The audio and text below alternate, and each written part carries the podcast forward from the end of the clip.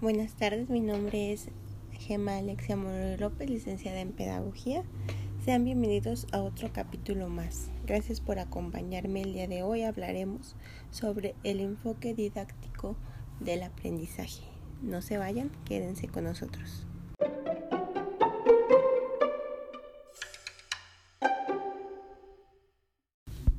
Bueno, empezaremos por definir lo que son las corrientes didácticas es la forma en que se conceptualiza el proceso de enseñanza-aprendizaje.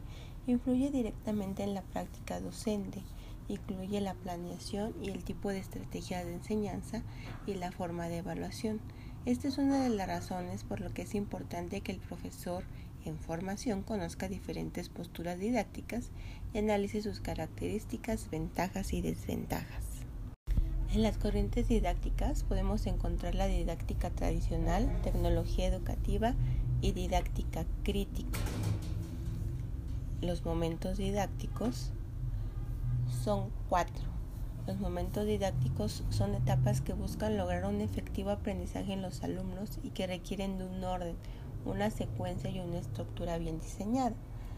El primer momento didáctico es el diagnóstico, es el proceso en el cual se recoge información que permite tener un acercamiento al contexto entre los actores sociales, los posibles problemas o situaciones susceptibles de modificación en determinado fenómeno o algún problema de estudio. El siguiente es la planeación, que es la previsión de actividades que se lleva a cabo dentro o fuera del salón de clases, esto con el fin de perseguir los objetivos. El tercer momento es la ejecución. Esta es la puerta en marcha de la planeación previa.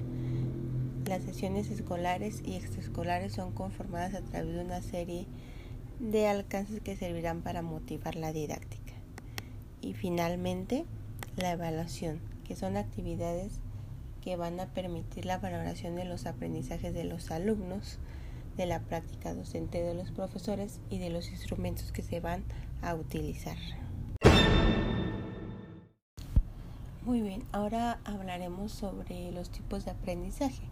Se entiende al aprendizaje a un proceso a través del cual el ser humano adapta o modifica habilidades, destrezas, conocimientos o conductas como fruto de la experiencia directa el estudio, la observación, el razonamiento o la instrucción.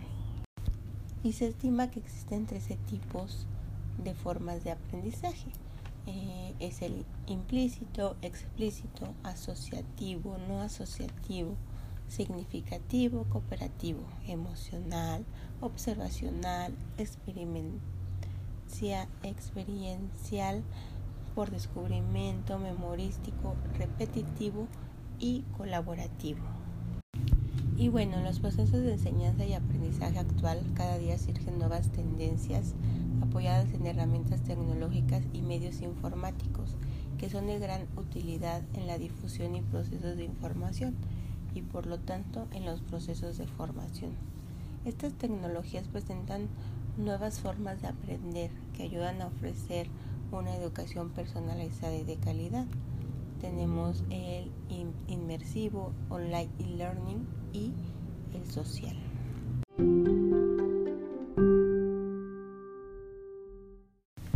Ahora, en la didáctica, tiene que considerar seis elementos fundamentales que son como referencia en su campo de actividades.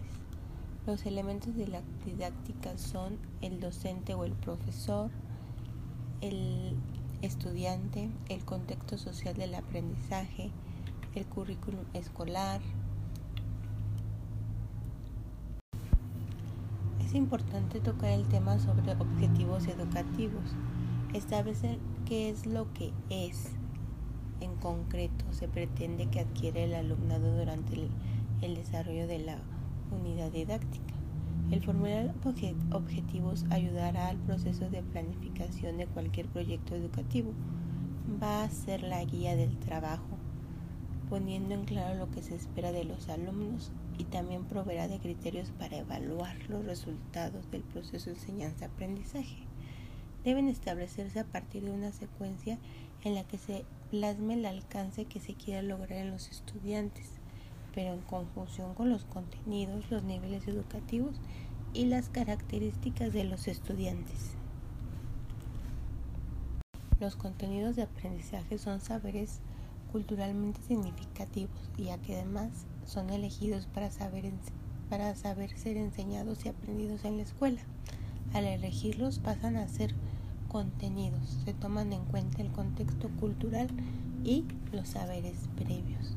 Los contenidos deben ser seleccionados, elegir los más relevantes y necesarios, después organizarlos estableciendo prioridades y secuenciarlos.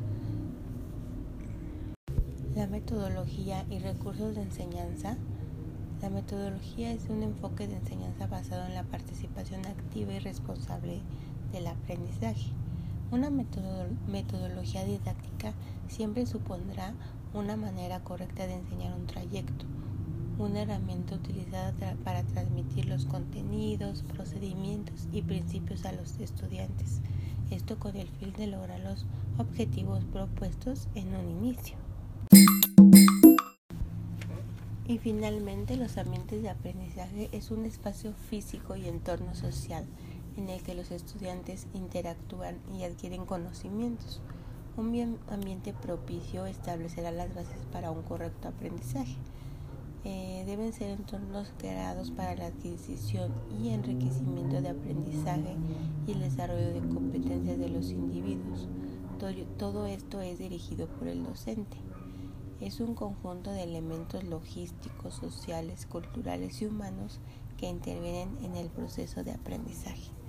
Y bueno, hasta aquí termina el tema del día de hoy. Espero les haya gustado. Para cualquier duda y comentarios, déjenlos en los comentarios de abajo y estaremos respondiendo. No olviden suscribirse al canal y que pasen una excelente tarde. Se despide de ustedes la licenciada en Pedagogía Gema Alexia Monroy López.